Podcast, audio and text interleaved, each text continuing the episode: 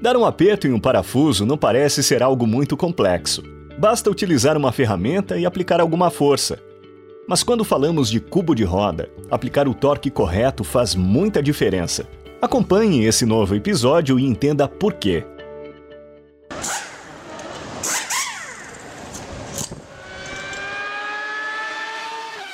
Podcast Box do Conhecimento. Um oferecimento hiperfreios. Faça o pit stop agora e confira a dica da especialista Bárbara Brier, da oficina Amiga da Mulher.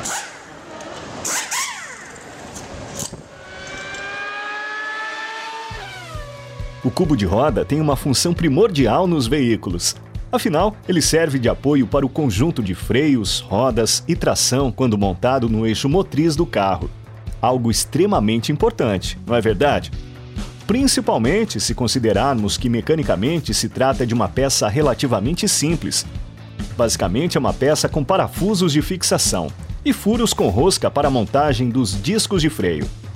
O cubo pode conter ou não um rolamento, a depender do tipo de veículo ou eixo em que está aplicado.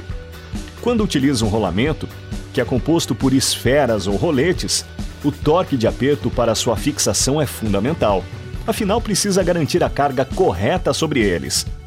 Torque de menos e o sistema pode gerar folga excessiva, trepidação e desgaste prematuro dos componentes.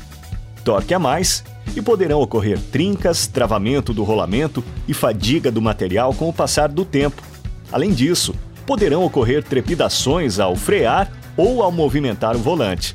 Percebeu a importância do aperto correto? Então fique atento. O torque aplicado tem que ser o exigido pelo fabricante, nem mais nem menos.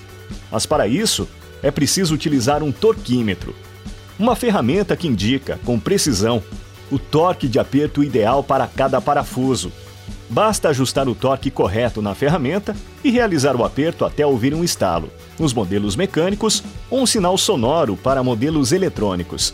Para dar o torque correto, não é preciso apenas da ferramenta certa, mas também saber exatamente qual o valor que será dado no aperto do parafuso.